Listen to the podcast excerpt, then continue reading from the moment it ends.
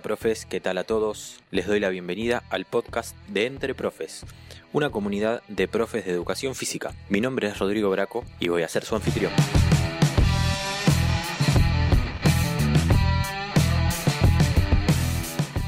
Te doy la bienvenida al episodio número 11 de nuestro podcast, pero antes de comenzar aprovechamos la ocasión para invitarte a que visites nuestro sitio web www.entreprofesweb.com en donde te podrás encontrar con muchos artículos y cursos relacionados con nuestra profesión y en base a eso les queremos comentar que esta semana subimos el curso de herramientas para la evaluación online en donde mostramos y enseñamos el uso de 15 herramientas distintas para los distintos momentos de la evaluación con nuestros alumnos, cómo utilizarlas y cómo las podemos interrelacionar para poder trabajar con evaluaciones de proceso, evaluaciones diagnósticas, evaluaciones finales y para el momento y trabajo en el que nosotros querramos aplicarlas.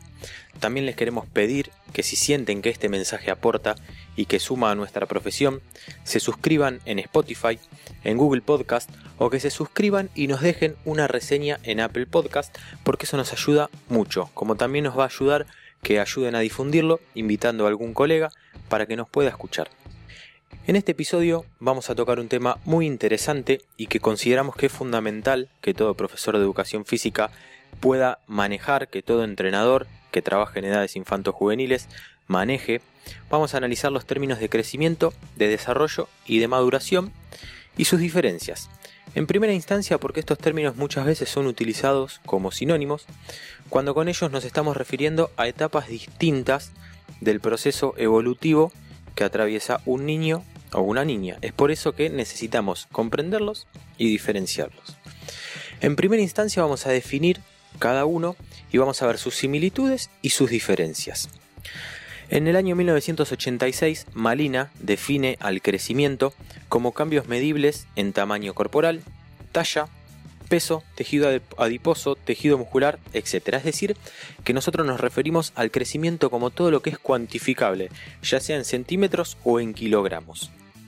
Chiani en el año 1990 define a la maduración como todos los cambios cualitativos en los sistemas de naturaleza y estructura funcional. Es decir, que cuando nosotros hablamos de maduración, la palabra relacionada es la calidad. Hablamos de crecimiento, hablamos de cantidad, hablamos de maduración, hablamos de calidad. Ahora bien, si juntamos estos dos procesos distintos, el de crecimiento y el de maduración, vamos a obtener un tercero que es el de desarrollo, que lo definimos como la interrelación entre el crecimiento y la maduración en relación al paso del tiempo. Según Highwood en el año 1993, este concepto, el de desarrollo, implica la adquisición de competencias sociales, cognitivas, psicológicas, emocionales y volitivas en un contexto biológico conductual. Ahora, ¿por qué es importante saber identificarlo y conocerlo? Porque no todos nuestros alumnos, ya sea en colegios o en clubes o donde trabajemos con edades infanto-juveniles, van a atravesar estas etapas en el mismo momento. Bien sabemos que en ambos lugares, tanto en el colegio como en los clubes, los chicos están agrupados por edades cronológicas, pero que no tienen nada que ver con su edad biológica. Por lo tanto, acá nosotros podemos hablar de dos conceptos completamente distintos, edad cronológica y edad biológica. Según Francisco Verdugo, la edad cronológica es la edad definida por los años, meses, semanas y días que han pasado desde el momento del nacimiento del individuo hasta una fecha definida en la que nosotros hacemos la pregunta, es decir, cuánto transcurrió desde que nació hasta el momento en que se pregunta qué edad se tiene. Y la edad biológica, por lo tanto, se refiere a la edad definida por los procesos de maduración y también por influencias exógenas. Por lo tanto, nos podemos encontrar con edades cronológicas similares y con edades biológicas completamente distintas.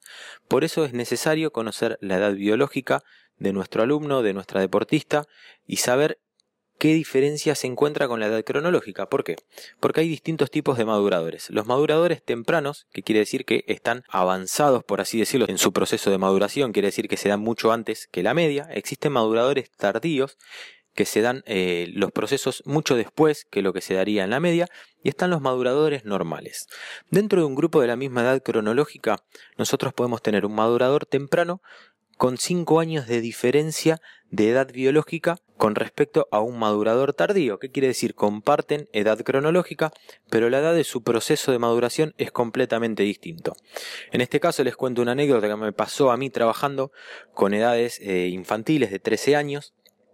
Tenía un deportista en mi categoría que era un madurador temprano, tenía 78 kilos y medía 1,75 m y tenía un deportista que medía 1,42 m y pesaba 38 kilos, es decir, dentro de la misma edad cronológica había 40 kilos de diferencia. Lo más eh, interesante de todo esto que en edad era mayor el que pesaba menos, el de 38 kilos. Por lo tanto, se vuelve indispensable conocer la edad biológica en estas etapas que son tan dispares, eh, las, las producciones y los rendimientos de nuestros eh, alumnos en el colegio y de nuestros deportistas. Es por eso que trabajando por edades cronológicas nosotros corremos el riesgo de sobreestimar las condiciones físicas de un niño cuyo desarrollo biológico es acelerado y que producto de ello alcance mejores rendimientos por su mayor estatura, por su mayor peso, por la fuerza y la velocidad y la resistencia que al resto de sus compañeros. Y por el contrario podemos subestimar rendimientos de chicos que quizás en un futuro sean superiores al caso que nosotros acabamos de mencionar, solo por ser muy flaquitos, muy chiquitos, muy eh, petizos para su edad, por así decirlo. Por lo tanto, nosotros debemos saber eh, cuáles son las edades biológicas de nuestros alumnos. Hay distintos métodos para poder estimarlas para poder agrupar, para poder hacer subgrupos dentro de nuestro grupo de trabajo, es decir, agrupar los de mayor edad biológica, los de la misma edad biológica, los de menor edad biológica correspondiente también a la edad cronológica, poder diferenciar estos grupos dentro de nuestro entrenamiento, dentro de nuestra clase y poder brindarles eh, actividades específicas para su desarrollo. Otra diferenciación que nosotros queremos hacer es lo que, lo que sucede a partir de la pubertad y la adolescencia entre varones y mujeres en los casos que nosotros tenemos que trabajar con grupos mixtos. Nosotros sabemos que el pico de velocidad de crecimiento, es decir, el año en el que se produce la mayor tasa de crecimiento en centímetros en el año, se da en edades distintas tanto en los varones como en las mujeres. En las mujeres se produce hacia los 12 años, en los varones se produce hacia los 14 años.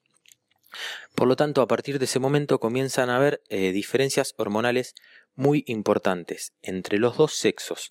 Por lo tanto, se vuelve indispensable poder diferenciar eh, las cargas de entrenamiento, poder diferenciar los ejercicios que se les van a dar a cada, a cada grupo. ¿Por qué? Porque nosotros también tenemos que aprender a diferenciar el entrenamiento acorde a las fases sensibles de desarrollo de cada capacidad condicional. Sabemos que en los varones existen determinados momentos y periodos para entrenar determinadas capacidades condicionales como la fuerza, la resistencia, la velocidad, la flexibilidad y en mujeres sucede exactamente lo mismo.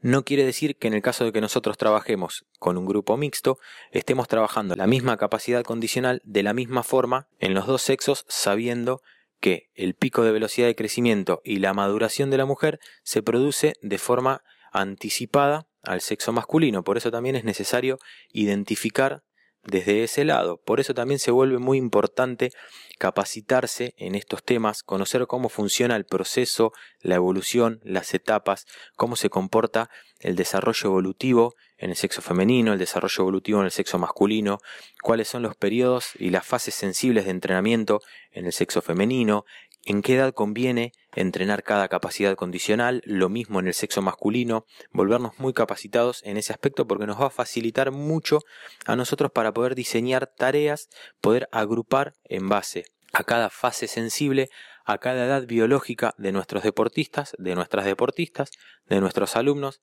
en el colegio, de nuestras alumnas y poder agruparlos también eh, en base a su edad dentro de los cursos que nos toquen trabajar. Es decir, si nos tocan una misma edad cronológica para trabajar con un grupo, saber que dentro de ese grupo nosotros podemos diferenciar acorde a su edad biológica y acorde a esa edad biológica poder eh, brindarles actividades que nosotros sepamos que les van a hacer bien. Por lo tanto, debemos tener en cuenta que la comprensión y diferenciación de estos términos que estuvimos trabajando como el crecimiento, el desarrollo, la maduración, la edad cronológica, la edad biológica, es fundamental para el segundo paso, que es poder estimar de forma más cercana posible, con los métodos que tengamos disponibles, la edad biológica de nuestros alumnos o deportistas y poder adaptar las actividades a su grado de desarrollo madurativo para poder beneficiarlo y conseguir que disfrute de la actividad y quizás de este modo ganar un futuro deportista, pero por sobre todo una persona sana. ¿Qué quiere decir? Brindarles lo que necesitan en el momento que lo necesitan para que sientan que les sirve, para que lo disfruten y de esta forma ganar adeptos al deporte, ya sea competitivo o sea de disfrute. Nosotros educamos para el deporte en el nivel que sea. Por lo tanto, nosotros tenemos que tener todas las herramientas para lograr que las personas desarrollen actividad física a lo largo de su vida y ganar muchas personas sanas que utilicen este método para poder beneficiar su salud. Hasta aquí llegamos con este episodio. Los invitamos a que visiten nuestro sitio web www.entreprofesweb.com también les recordamos que nos visiten y nos sigan en nuestras redes sociales, en nuestra fanpage, en nuestro Instagram, en nuestro grupo de estudio y en nuestro canal de YouTube, en donde en todos nos van a encontrar como entre profes. Y si sentís que este mensaje aporta y suma para nuestra profesión, los invitamos a que se suscriban en Spotify, en Google Podcast o que se suscriban y nos reseñen en Apple Podcast y que nos ayuden a difundirlo invitando a algún colega. Hasta acá llegamos, muchas gracias por escucharnos, hasta el próximo episodio.